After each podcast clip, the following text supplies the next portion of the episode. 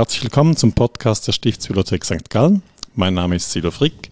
Ich heiße ganz herzlich willkommen mir gegenüber heute Klaus-Peter Schäffel. Schön bist du da. Thanks for having me.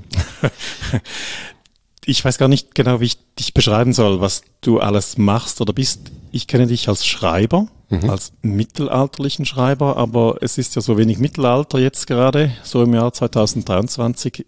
Ist das denn die richtige Schublade? Ich war am Anfang sehr am Mittelalter interessiert, aber das hat sich inzwischen auch geändert. Inzwischen interessiere ich mich sehr für Graffitis und für Computerschriften und solche Dinge. Also wenn man sich mit Kalligrafie beschäftigt, dann interessiert man sich für alle Stile mit der Zeit. Aber du hast am Anfang meistens so eine Erfahrung, die dich in einen bestimmten Stil lockt und dann habe ich mich am Anfang schon sehr für gotische Stile interessiert. Hm. Aber du bist Kalligraph, du bist Schreiber, das ist dein Beruf. Ich nenne mich Buchmaler. Ich habe mich Buch. vor allem für die Buchmalerei spezialisiert. Ja.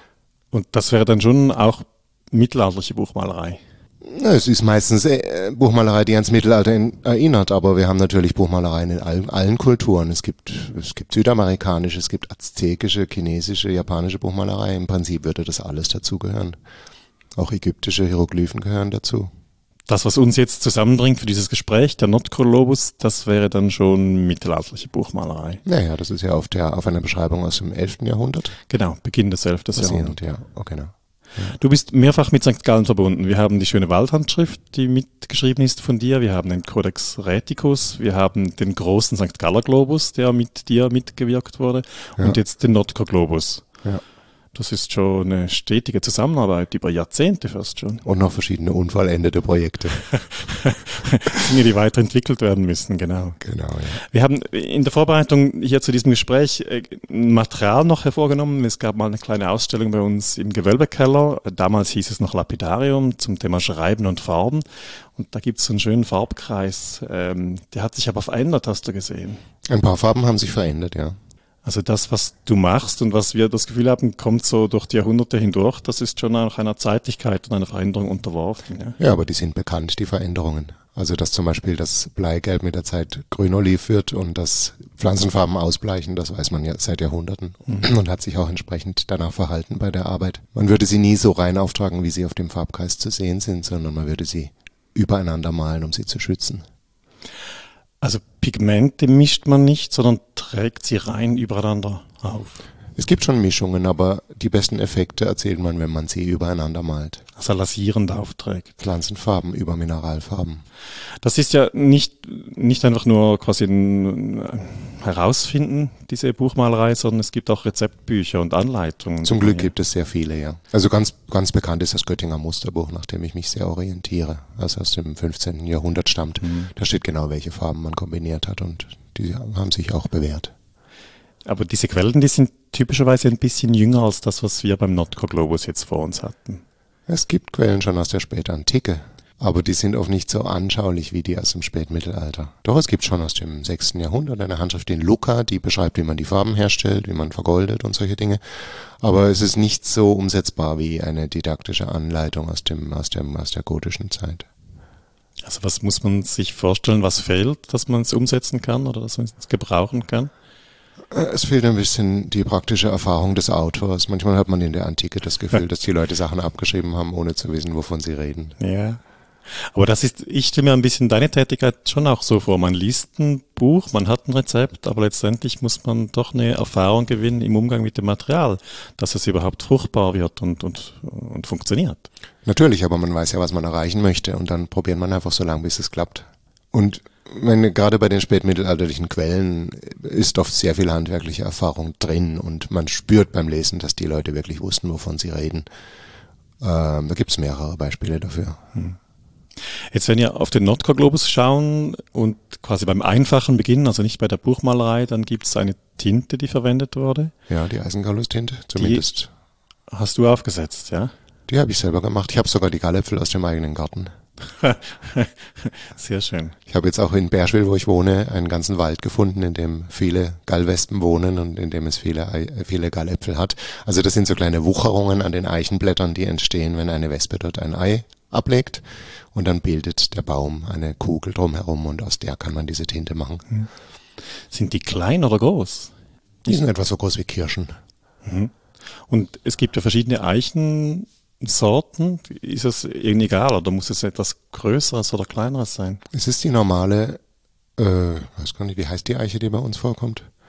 Die normale. Unsere Eiche. Unsere Eiche. Also nicht die, nicht die Eiche, auf der die Kermeslaus lebt. Es gibt mhm. noch andere Eichen, die andere Parasiten äh, hau, wie sagt man, äh, tragen, auf, mhm. aus denen man andere Farben machen kann. Aber Eisengallustine macht man aus unserer normalen Eiche. Mhm. Und was man dann braucht, ist vor allem die Gerbsäure, die dann gebunden ist, nicht? Genau, die wird mit Wasser ausgespült und dann braucht man irgendein Metallsalz, das dann färbt. Also eigentlich stammt die Farbe vom Metall, nicht von der Säure. Die Säure ist nur das Entwicklungsmittel. Und normalerweise macht man Eisenverbindungen dazu. Es geht auch mit rostigen Nägeln. Okay, aber das gibt auch eine schwarze Tinte dann oder ist die dann eher rostig rot, braun? Mit Galläpfeln kriegt man eine schwarze Tinte. Das ist die einzige Art, eine schwarze Tinte zu machen, die nicht Ros enthält. Es gibt in der Natur wenig schwarze Farbstoffe, deswegen hat man sich ziemlich früh schon auf diese Eisengallus-Tinte ähm, gestürzt. Es gibt zwar schon äh, Farbstoffe von Tieren und Pilzen, die äh, schwarz-braun sind, aber nicht so schwarz wie Eisengallus-Tinte. Mhm. Also ganz konkret, Sepia wäre ein Ersatz für Eisengallus-Tinte. Oder der Farbstoff vom Schopftintling, der im Herbst mhm. in den Wäldern wächst. Aber es ist nicht so schwarz wie Eisengallus-Tinte. Und auch nicht so dauerhaft vielleicht? Sicher nicht, nein. Es bleicht aus. Weil Eisengallustinte braucht ja ein bisschen Zeit, oxidiert nach und wird erst schwarz nach dem Schreiben, oder? Ja, sie ist am Anfang, wenn sie frisch ist, ein bisschen blau und dann wird sie innerhalb von ein paar Minuten schwarz. Mhm. Und dann altert sie in Richtung braun. Und das ist ja die Farbe, die uns vertraut ist aus den alten. Handschriften. Auf dem Nordglobus haben wir als erstes diese Linien eingezeichnet und dann den Tierkreiszeichen, den Zodiacus gemalt und da gibt's ähm, Varianten in Grau, kleine Stellen, die ein bisschen heller gehalten sind, ja? Das ist davon abhängig, abhängig wie dick man die Farbe aufträgt mhm. oder die Tinte aufträgt. Und wenn man mit einer Kielfeder arbeitet, hat man immer am Anfang eine dunklere Farbe, eine ja. dunklere Tönung als dann am Schluss. Und das ist ja auch in den Handschriften deutlich sichtbar. Meistens sieht man die Stelle, wo die Feder neu eingetunkt wurde. Mhm. Du hast mehrfach eben darauf hingewiesen, dass diese eigentlich grau gedachten Stellen vielleicht dann schon auch nachdunkeln und komplett ins Schwarz fallen könnten. Ich habe befürchtet, dass sie viel mehr nachdunkeln, aber das haben ja. sie bis jetzt nicht das, gemacht. Ja. Genau, es sieht immer noch wunderbar aus. Es hat ja, wirklich geklappt. Aber ich habe sie sehr stark mit Wasser verdünnt. Wenn man ja. Eisengalussin der 1 zu 100 verdünnt, wird sie immer noch fast schwarz und das hängt auch sehr stark vom Untergrund ab. Okay. Aber auf dem Globus hatten wir bis jetzt, bis jetzt Glück. Im schlimmsten Fall hätte man es wieder ein bisschen abschaben können, dann wäre mhm. es auch hell geworden. Da habe ich ja überhaupt gestaunt, wie du eigentlich kein Problem hast, nie zu korrigieren. Du, du wartest, bis trocken ist, kratzt weg, benutzt das Wunderpulver und schreibst nochmal drüber.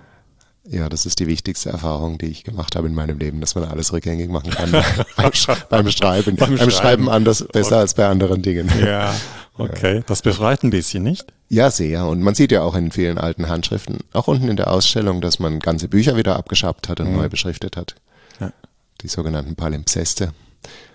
Und auf dem, auf der Globuskugel war es noch einfacher, weil dort das, die, die Holzkugel mit Pergament bespannt war und der Leim, der dabei verwendet wurde, der stärkt das Pergament sehr stark, sodass man sehr leicht mhm. schaben kann. Viel leichter als in einer Handschrift. Und was ich mir so vorstelle als Laie, dann ist es geleimt, dann perlt das doch fast ab, aber du hast das vorbehandelt geschliffen, ist das richtig? Ja, man kann es mechanisch ein bisschen bearbeiten, aufrauen oder mit Eierschalen einreiben und dann ist, ist, ist, ist, der, ist der Effekt rückgängig gemacht. Mhm. Und dieses Pulver aus Mastix und Eierschalenpulver? Ja, oder Sandarak und Eierschalen oder Wacholderharz und Eierschalen. Ja. ja, das ist so ein Standardmittel, das man höchstwahrscheinlich im Mittelalter schon verwendet hat, aber was erst im 15. Jahrhundert mhm, das erste Mal erwähnt wurde. Aber wir nennen das das Schreiberharz. Das ist so eine Art äh, Wundermittel, das fast alle Oberflächen beschreibbar macht. Ich habe damit auch schon auf Plastikfolien geschrieben und auf Stahl äh, Messern und auf Tischen und auf Gläsern und auf allen möglichen Sachen. Das, das Wunder des Schreibens, das da geschieht. Kann ja, das ist sagen. erstaunlich, dass das so ja. gut funktioniert. Im Prinzip ist es eine, eine, eine kalkhaltige Masse, die gemischt ist mit einem Harz. Und diese beiden haben eigentlich gegenteilige Effekte. Und nach der Proportion kann man einstellen, wie gut die Tinte dann angenommen wird. Mhm. Wir haben darüber gesprochen. Ich habe dann ein bisschen rumgeschaut bei den Handschriften, die ich so mal in der Hand hatte, ob ich dann Pulver finde. Mhm. Das könnte ja sein. Oder ja, vielleicht noch mal Löschsand, wenn es ganz was Junges ist oder so. Man spürt es manchmal aber, ganz innen am Falz, mh, da wo genau. die Handschrift wenig berührt wurde. Das, aber wäre noch zu prüfen, wirklich im Detail und wahrscheinlich auch ein bisschen wissenschaftlich, materialtechnisch zu untersuchen, was genau ist jetzt dieser Schmutz, der da aus den Handschriften rauskommt. Ja. Ja, aber selbst wenn man es nicht analysiert, kann man es am Geruch erkennen. Und ich hatte in Madrid einmal eine äh, spanische Handschrift aus dem 14. Jahrhundert in der Hand, die ganz deutlich noch nach Harz gerochen hat, mhm. wenn man sie gerieben hat. Das hat sich fast gleich angefühlt wie ein, ein, eine Handschrift, die ich selber heute so machen würde. Also damit ging das Schreiben auf der Kugeloberfläche sehr gut. Was war denn eine Herausforderung auf, auf der Kugel? Was, wenn du so zurückdenkst? Man kann die Hand nicht so gut auflegen wie auf einem Schreibpult. Also man muss immer ein bisschen auf den, auf dem kleinen Finger sich abstützen und das ist ein bisschen ungewohnt, aber man kann sehr gut auf einer Kugeloberfläche schreiben, egal wie groß sie ist. Wir konnten die Kugel auch so lagern, dass man sie immer gleich nachdrehen kann. Also du konntest das für dich als Schreiber, für die Neigung der Feder. Ja, der Restaurator hat uns einen Ring gemacht aus Stoff, ja. da konnte man die sehr schön drauflegen und ja. drehen. Also bei dieser kleinen Kugel war es viel einfacher als bei der großen Globuskugel von dem, äh, aus, dem, aus dem 16. Ja. Jahrhundert, wo man ja eine Aufhängung brauchte. Und dann konnte man nicht alle Orte gut erreichen. Mhm. Also wir hatten ziemlich Mühe auf der Südhalbkugel. Kann man die Feder umgekehrt halten, dass man gegen oben schreibt? Fließt das wirklich nach? Reichen die Kapillarkräfte? Es ist möglich, man muss sie dann anders zuschneiden. Aber das Risiko ist immer, dass dann zu viel Tinte läuft, wenn die Feder senkrecht gehalten wird. Mhm. Aber es ist löslich, lösbar, indem man mehr Harz verwendet zum Beispiel und die Feder schmaler zuschneidet und vielleicht einen kürzeren Spalt macht. Wir hatten einmal den Fall, wo ich eine Schrift verkehrt herumschreiben musste, also von hinten nach vorne mit einem umgekehrten äh, Objekt und dann ging es nicht anders, als dass ich fast auf dem Kopf gestanden bin beim Schreiben, aber es ist möglich. Hm. Und nochmal zum Nordkoglobus wir haben dann diese Kreise. Würdest du die anders machen? Das war so, damit haben wir begonnen, die Grundkonstruktion einzuzeichnen, also die Wendekreise. Ich würde wahrscheinlich eine Art ähm, Aufhängung verwenden, wo ich den Globus, die, die Kugel drehe, statt die Feder mhm. auf der Kugel bewege. Aber es wurde früher nicht so auf Perfektion geachtet und wir wollten ja nicht eine, eine, eine mit heutigen Mitteln gemachte Kugel machen, sondern eine, die aussieht wie eine mittelalterliche. Mhm. Und da folgt die Linie ein bisschen wackelig sein. Genau. Also wir haben dann gemerkt, mit, mit dem zunehmenden Detailgrad der Zeichnung sieht man dann diesen leichten Wackelstrich nicht mehr, sondern es gibt ein geschlossenes Bild und es erscheint gerade. Aber wenn eben nur die erste Linie drauf ist als Hilfkonstruktion, dann erkennt man das Handgemachte. Ja, es hat mich am Anfang ein bisschen gestört, dass die, mhm. die, Kuh, die der, der Streifen mit den, mit den Tierkreiszeichen ein bisschen eirig war, aber man sieht es auf der fertigen Kugel nicht mehr. Hm. Also wir sprechen da im, die Toleranzen sind da unter einem Millimeter ganz eindeutig. Das ist sehr wenig, was da gewackelt wurde, würde ich behaupten. Aber ja, und man darf auch ruhig sehen, dass es handgemacht ja, ist. ist man darf es nicht übertreiben, es soll nicht schlecht gemacht aussehen, aber man darf ruhig die Hand erkennen. Ja. Im Gegensatz zu einem technischen Zeichenwerkzeug. Ja. Und ist es dir gelungen, das Ganze so im, im, im Stil, im Eindruck? Wir haben dir eine Reihe von Vorlagen gegeben, gesagt, was als Text drauf muss. Und du hast quasi dann getreu den Dienst getan als Schreiber. Bist du zufrieden damit? Eigentlich äh, hatte ich keine feste Vorstellung vorher, wie es aussehen sollte und bin eigentlich mit dem, mit dem Ergebnis ganz zufrieden doch. Ja. Aber wir hatten eine Reihe von Vorlagen ja, also für die Zeichnungen, für die, für die Figuren, die draufkommen. Und du hast da manchmal gesagt, ja, die Augen, aber die Augen, die sehen so nach 15. Jahrhundert aus. das ist mein Problem, dass ich durch das 15. Jahrhundert sehr geprägt bin, ja. Okay. Und die, die typischen Glotzaugen der autonischen Zeit, die bin ich nicht so gewöhnt, aber äh, letztlich muss man auch akzeptieren, dass man nicht in der Zeit lebt, äh, der, der, deren Stil man nachahmen möchte. Und ähm, dann sieht man halt, dass es eine Mischung ist aus heutigen und mhm. historischen Stilen. Es hat schon ein bisschen etwas Unzeitgemäßes, dass so quasi Fernenthoben von allen Gedanken der Nützlichkeit geschieht, wenn man sich einer solchen, solchen schönen Tätigkeit annehmen darf. Ja, also wenn man das als Job macht, dann zahlt man damit seine Steuern, so wie okay, jemand, der ja, einen anderen ja, Job macht. Also ich, ich überlege überleg mir nicht mehr, ob meine Arbeit zeitgemäß ist. Ich lebe davon. Du lebst davon, natürlich. Was für eine, ja, ja. Aber so romantisch geblickt von außen ist Es ist eine gute Frage, ob man sich in der Zeit äh, festhalten soll, in der man lebt. Aber auch in der Musik spielt man ja auch Stile aus dem Barock und ja, das ist heute genauso ja. selbstverständlich, wie wenn man eine karolingische Schrift heute schreibt. Und letztlich ist das auch nicht äh, ein, ein Widerspruch, denn man muss nur wenige Dinge verändern, um eine historische Schrift zu einer modernen Schrift zu machen. Mhm. Bei einer karolingischen genügt es, I-Punkte zu machen und das T ein bisschen höher zu ziehen und schon ist es eine moderne Schrift. Mhm. Wärst du ein guter Schreiber des 15. Jahrhunderts? Also würdest du in der Zeit leben? Würden sie dich anstellen? Und, oder? Als ich jünger war, habe ich einmal gedacht, ich habe in dieser Zeit gelebt. und ich glaube, ich könnte eine gute Fälschung von einer Handschrift aus dem 15. Jahrhundert machen. Viel leichter als aus einer anderen Epoche. Also mhm. für mich ist die andere, ist der Stil der karolingischen Zeit sehr viel weiter weg als, als, als das 15. Jahrhundert, aber weiß nicht, woher dieses, dieses Gefühl kommt. Ich hatte einmal so eine kleine Überraschung, als ich 14 Jahre alt war und Handschriften aus dem 15. Jahrhundert gesehen habe. Ich hatte das Gefühl, dass ich die gemacht hatte. Ja. Und ich glaube nicht an Wiedergeburt, aber mhm. es war ein bisschen ähnlich. Okay. Als würde ich mich gleich zu Hause fühlen dabei. Ja. Äh, aber es ist noch was Schönes, nicht? Quasi äh, etwas von sich, sagen wir mal so, gespiegelt zu sehen oder wieder zu entdecken. Und ja, das ist absolut sich, faszinierend. Äh, ja. Also du fühlst dich auch zu Hause in dieser Zeit, in diesem Stil, dieser Schrift. Absolut, ja. ja. Sehr spannend. Lass uns von der Schrift und vom Schreiben jetzt wieder zurückgehen zur Buchmalerei, zu den Farben. Ähm, auf dem Weg hierher sind wir kurz aufgehalten worden und hat jemand gefragt nach den giftigen Farben. Mhm. Das ist ja was Lustiges, nicht? Das gibt also, du hast diesen Farbkreis hier ähm, gemacht und da gibt es Unmengen von Farben und Dinge, die man wohl auch essen könnte, aber alle sprechen irgendwie immer von diesen giftigen Farben, ja? Ja, es gibt einige giftige Farben ja. in der Buchmalerei, aber ich meine, wir haben diese Diskussion oft mit den Restauratoren, mhm. dass es auch in unserer Umgebung sehr viele giftige Stoffe gibt, die wir einfach akzeptieren, weil wir sie brauchen, wie zum Beispiel Benzin oder wie Aceton oder Putzmittel, die wir in, dem, in der Wohnung verwenden. Die sind auch nicht weniger giftig als irgendein ein, ein Bleioxid, das man in der Farbe, in der Malerei verwendet mhm. hat früher. Es ist immer eine Frage, wie man sie verwendet, wie viel man davon zu sich nimmt und ich vermeide natürlich diese mhm. Farbe als trockenen Staub einzuatmen. Das wäre die größte, ja. größte Gefahr. Ja, es gibt einige schwermetallhaltige Farben in der historischen Maltechnik, bleihaltige, quecksilberhaltige, arsenhaltige sogar. Mhm. Und man hatte keine, keine Alternativen früher, heute hat man sie natürlich. Genau, aber für den Nordglobus haben wir ein beschränktes Spektrum von Farben ausgewählt und ein leuchtendes Kanarienvogelgelb, also ein Auripigment zum Beispiel, das haben wir gerade nicht genommen. Das ist auch in karolingischen Handschriften auf dem Kontinent nicht so häufig gewesen.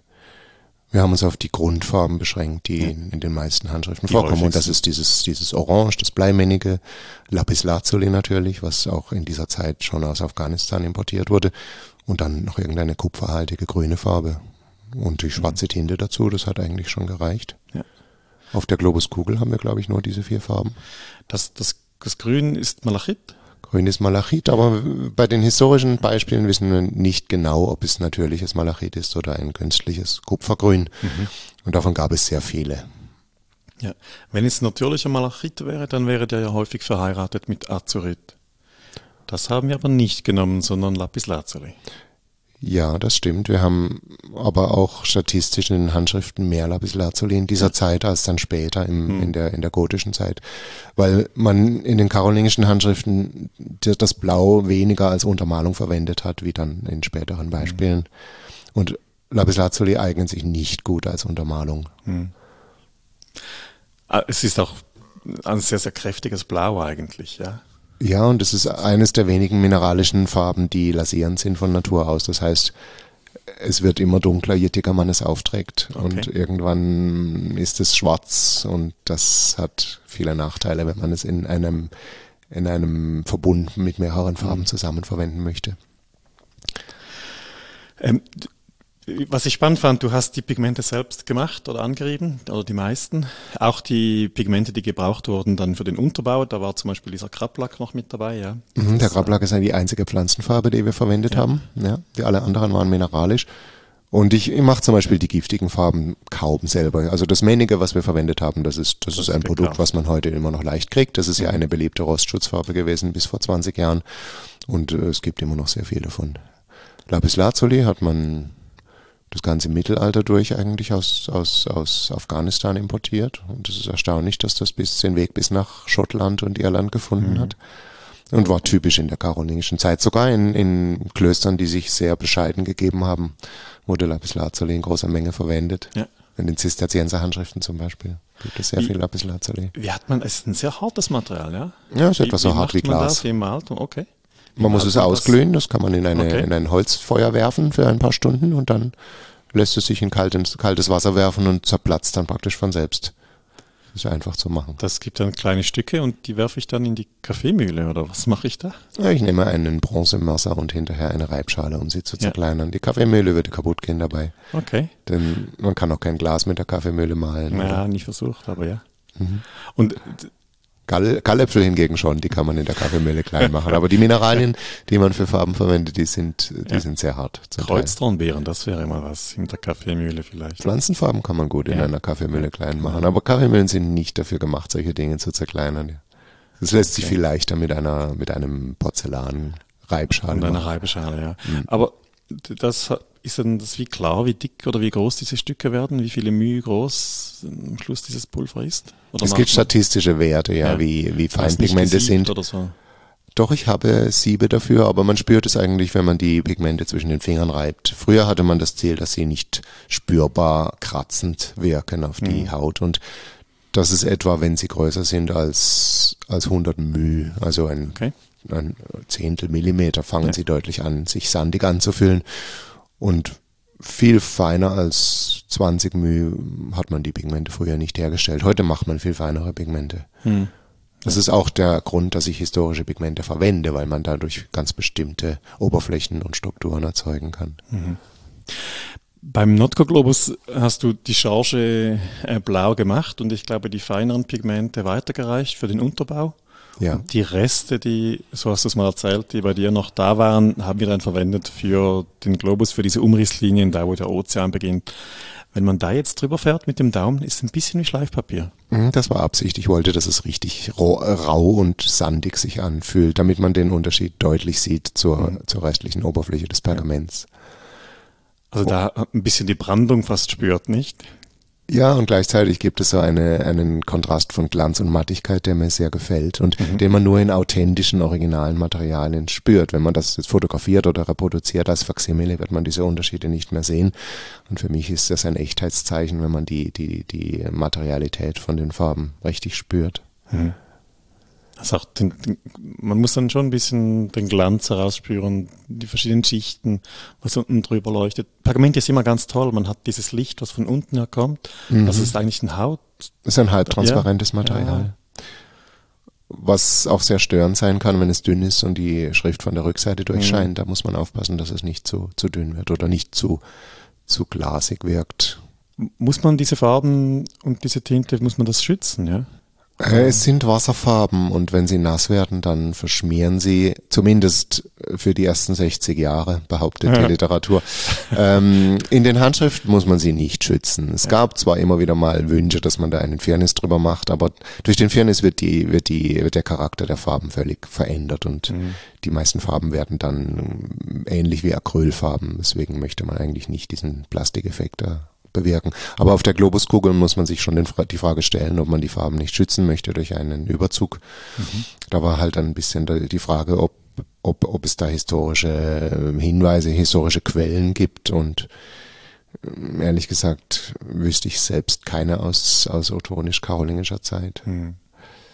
Also geplant ist ja, dass wir einen feinen Wachsüberzug machen. Äh, genau. Das Risiko ist ein bisschen, dass die Leute drauflangen. Es ist ein schönes Objekt geworden. Das lädt nicht nur zu schauen ein, sondern auch was anzufassen. Ja. Und das ist so ein bisschen im Hinterkopf der Gedanke. Ja, selbst mit einem Wachsüberzug besteht die Gefahr, dass die Farben verschmieren, wenn man kräftig reibt. Mhm. Aber solange wir leben, können wir sie ja notfalls wieder reparieren. Genau, dann können wir es reparieren. Das Und wenn wir, nicht, wenn wir nicht mehr leben, gibt es andere Leute, genau. die das machen können. Ja. dafür sollen die Leute auch in Zukunft sich mit diesen ja. Techniken beschäftigen, damit man die Objekte schützen und, und ja. notfalls konservieren kann. Vielleicht auch kopieren kann. Mhm. Okay. Also eigentlich müsste man den jetzt nochmal machen, nicht mit der Erfahrung des ersten Mals einen zweiten Notglobus. Wäre das was anderes werden aus hm, deiner das Sicht? Ist, oder? Das ist bei allem, was man macht, müsste man immer mehrere mhm. äh, Ersatzobjekte äh, haben. Aber das erste Mal ist immer am lustigsten danach. Beim zweiten Mal geht es meistens in die Hose und das dritte wird dann wieder gut. okay.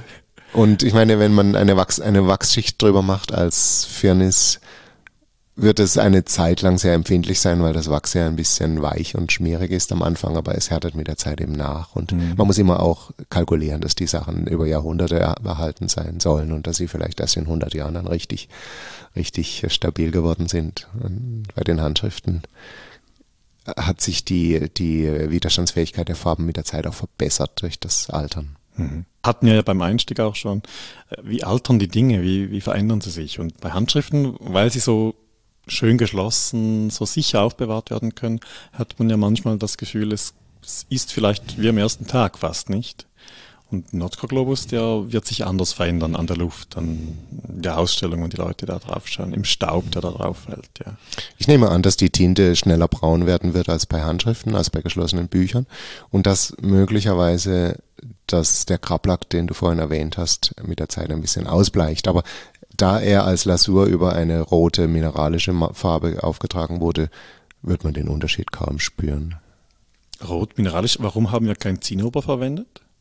Zinnober ist eigentlich statistisch gesehen erst im, in, der, in der Übergangszeit von der Romanik zur Gotik in den Handschriften okay. verwendet worden und wir haben wenig Hinweise auf die Verwendung von Zinnober in karolingischen mhm. Handschriften. Das gäbe es ja aus Italien, nicht Monte Amata? Ja, man hat es, die Römer haben sehr viel Zinnober aus mhm. Spanien importiert und haben sehr viel äh, Fresken mit Zinnober hintermalt. Aber in der Buchmalerei ist das Zinnober in, in, im Frühmittelalter viel weniger verbreitet als, als, das, als die Bleimännige. Und Bleimännige ist sehr viel einfacher und billiger herzustellen mhm. auch. Also Bleimännige ist orange, während Zinnober blutrot ist. Mhm. Und in den Handschriften sieht man ja eigentlich den, den Übergang zwischen dem 12. und 13. Jahrhundert, wo man immer mehr roten, blutrote Schriften gemacht hat und weniger orange. Was ich mich immer frage, ist eigentlich dieses äh, Menninge ein bisschen eine Tagesleuchtfarbe. Kann es sein, dass ein UV-Anteil des Tageslichts umgesetzt wird in sichtbares Licht? Weil es leuchtet ja richtig fest. Es ist kn sehr knallig und ja außerordentlich modern, ja. Die ersten Reaktionen, wie wir das aufgetragen haben auf dem Globus waren, was habt ihr da für Neonfarben verwendet? Mhm, ja, Menneke hat einen sehr, sehr eigenartigen Lichteffekt auf unser Auge und ich muss gestehen, dass ich den nicht verstehe. Wenn man es versucht zu fotografieren oder zu fotokopieren, geht dieser leuchtende Orangeton verloren. Aber ob es ähnlich wie eine Tagesleuchtfarbe funktioniert, habe ich bisher noch nicht, mhm. noch nicht, noch nicht verstehen können. Äh, das Problem bei Männige ist immer, dass es, dass es an der Luft, an der schwefelhaltigen Luft äh, schwarz wird und das sieht man ja in sehr vielen karolingischen Handschriften. Hingegen bei dem, beim Globus sollte die Wachsschicht das verhindern. Okay, aber erst die Wachsschicht, nicht das Bindemittel. Ja, auch das Bindemittel. Wir haben ein, ein Bindemittel mit Eiweiß verwendet also ein, eine Tempera, ähm, eine Tempera-Bindemittel und das schützt die Farben viel besser als mhm. rein pflanzliche ja. Stoffe. Aber es gibt auch unterschiedliche Qualitäten von Menige und ich hatte Glück, noch eine Sorte zu finden, die auch im Glas niemals schwarz geworden ist, während andere Qualitäten, die ich zu Hause habe, schon als Pigment schwarz geworden sind. Mhm. Ein, ein bisschen Wunder muss immer sein, nicht so? Ja, wenn es schwarz wird, dann kann man sehen, dass okay. es echte Männige ist. Ja. Also es kann auch ein, ein Interesse dahinter sein, dass man das, die Echtheit der Farben durch die, die schlechte Alterungsbeständigkeit. Das, das, kann man das äh, rückgängig machen, durch Erhitzen zum Beispiel? Das ist ein Oxidationsprozess. Man kann, glaube ich, etwas machen. Ja, bei Bleiweiß kann man das machen. Bei Männige hm, wüsste ich nicht. Hm. Es ist auch eigentlich nicht interessant, diese Verschwärzungen rückgängig zu machen, weil sie gerade so einen metallischen Glanzeffekt mit sich bringen, den die meisten Leute als besonders reizvoll empfinden. Mhm. Und wir haben ja viele karolingische Handschriften unten in der Ausstellung, bei denen die Männige ganz äh, braun-schwarz geworden mhm. ist, wo man sie kaum mehr erkennen kann, kaum mehr von der Eisengallustinte unterscheiden kann. Das sind die normalen Alterungsvorgänge, die man akzeptieren soll. Mhm.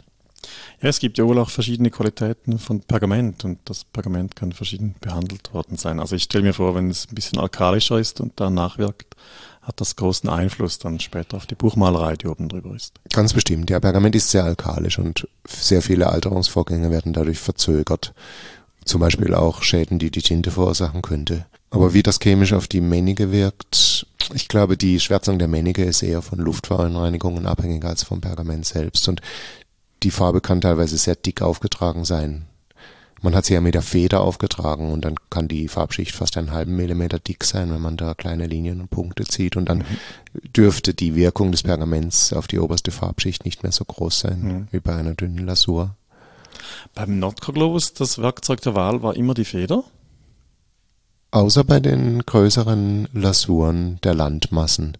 Mhm. Ja, die Feder ist ein sehr effektives und historisch wahrscheinlich auch das, das häufig, am häufigsten verwendeste Werkzeug. Auch für Zeichnungen, auch für, für Buchmalerei, äh, sogar für flächenhafte Arbeit.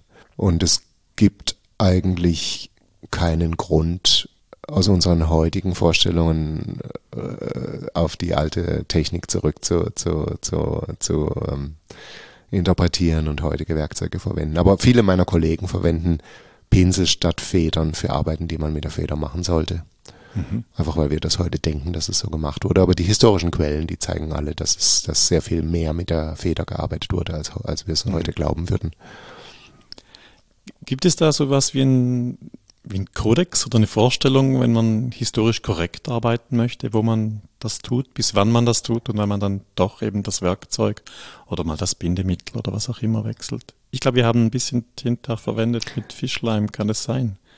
Wir haben äh, ich glaube, den Lapis Lazuli mit Fischleim aufgetragen ja, für die Meeresflächen, weil der Fischleim ist ein, ein, ein kollagenhaltiges Bindemittel, das unter UV-Einfluss weniger empfindlich wird als zum Beispiel Gummi arabicum oder andere pflanzliche Bindemittel. Aber es gibt einen Kodex in dem Sinn, dass man möglichst ökonomisch gearbeitet hat früher und dass mhm. wir auch Interesse haben, das heute zu machen. Und die Feder ist einfach das viel schnellere Werkzeug ja. für lineare und, und, und äh, Sachen, die Schrift involvieren äh, Kodex im Sinne von einer Vereinbarung oder hm, von, ja, nicht so im Sinne von einer Handschrift. Nein, nein, so eine, ein Verhaltenskodex. vielleicht. So. Ja, die Regel ist, dass man sich möglichst wenig Arbeit gemacht hat, heute ja. wie früher, und dass die Feder sehr viel effektiver funktioniert, gerade auf der rauen Oberfläche des Pergaments. Wenn man Pinsel verwendet, denkt man normalerweise an mehrschichtige Arbeiten. Und das ist in karolingischen Handschriften eher die Ausnahme. Hm. Wenn du jetzt so auf den Nordcore-Globus schaust, was würdest du anders machen beim zweiten Mal? Was würden wir wie verändern vielleicht? Ich würde versuchen, den Stil noch ein bisschen besser zu üben, vor allem die Gesichter, die Gesichtsausdrücke mehr zu studieren und, und ein paar, ein paar mehr Muster zu machen, bevor ich anfange. Also da in diesem Fall habe ich einfach habe ich mich einfach reingestürzt und habe einfach mhm. gemacht, was ich dachte und ich habe dann viel korrigieren müssen und immer wieder mal ein Gesicht ausgekratzt und neu gemacht letztlich habe ich auch akzeptiert, dass ich nicht alles so perfekt machen kann. Und das kann man nicht erwarten, dass jemand, der nicht ja. in dieser Zeit lebt, das, das, das Dafür, wie du gesagt hast, dafür hat es Spaß gemacht. Es ist der erste Globus und beim zweiten wäre es dann vielleicht Pflicht, aber ganz ordentlich und beim dritten klappt es dann wieder. Ja, es war, es war eine schöne Arbeit und es ja. war ja auch nur fünf Tage Arbeit. Letztlich ja. war es nicht eine, eine unendliche Anstrengung wie bei vielen Handschriften, wo man dann viele hundert Stunden dran arbeitet und sich am Schluss fragt, ob man wirklich das richtige Konzept gewählt hat. In diesem Fall ging es sehr schnell und es gab gar nicht so viele Möglichkeiten, darüber nachzudenken. Ja, genau. Vorwärtsarbeiten. Also aber wir hatten auch nicht so viel Zeit. Wir mussten einfach, ja. Ja, ich glaube, wir hatten fünf Tage Zeit, oder? Ja, das schon, aber nicht viel mehr. Es waren eigentlich drei geplant und ja. dann wurde es noch auf zwei Tage verlängert, weil, wobei wir wussten am Anfang gar nicht so ganz genau, wie groß der Aufwand sein würde und auch wie viele, wie viele ähm, Gegenstände auf dem Globus dargestellt ja. werden. Also das wäre für mich bei der Planung so etwas ganz Schwieriges, zu, zu ein Bild zu kriegen, welche Inhalte können alle überhaupt drauf, was gibt es. Also es gibt so dieses Basisset, was muss, was textlich belegt ist und dann gibt es diesen Kartenschmuck, dieses Ausschmücken, äh, verschiedene Detailgrade. Und da war ich ganz froh, dass wir das quasi ich saß da und du warst gegenüber am Arbeiten und ich habe versucht zusammenzutragen, damit du dann weitermachen kannst, was ich dir geben kann. Das war für mich eine sehr schöne das Erfahrung, dass ich nicht selbst verantwortlich bin für die Inhalte. Ja, du hast das ein paar Mal gesagt. Aber ich finde, dass die, diese Art der Vorgehensweise, dass man es einfach wachsen lässt und irgendwo anfängt und am Schluss noch überlegt, was man noch verbessern und, und, und, und dazu machen kann, das war sehr reizvoll, weil es nicht so festgelegt war von Anfang an. Mhm ich arbeite sehr gern ein bisschen mit Improvisation und das war bei dieser Globus Kugel sehr, sehr stark. Ja, also es Spürbar. hat sich so entwickelt zu einem Gesamtbild, was sehr gelungen ist. Ja, und es wusste ja niemand von uns am Anfang, wie es genau aussehen würde, wenn es dann fertig ist. Man konnte auch nicht so richtig abschätzen, wie groß die Fläche äh, war, die man bearbeiten musste. Mhm. Und wir konnten auch nicht so richtig uns vorstellen, wie viel leere Flächen es am Schluss gegeben hat. Die Meeresflächen zum Beispiel, wo man ja in dieser Zeit gar keine Ahnung hatte, was dort ist. Die waren einfach leere Flächen und die haben wir dann mit der Zeit ein bisschen gefüllt mit Monstern und, und kleinen Schriften und kleinen Texten, die dann erst im Laufe der Zeit dazugekommen sind. Genau. Ja, macht eine spannende Arbeit. Man kann das ja so ein bisschen platzieren im Überlieferungskontext St. Gallens. Was sind für Texte bekannt um das Jahrtausend herum? Und das wären dann mögliche Bezüge, die Nordkor schon geschaffen haben könnte.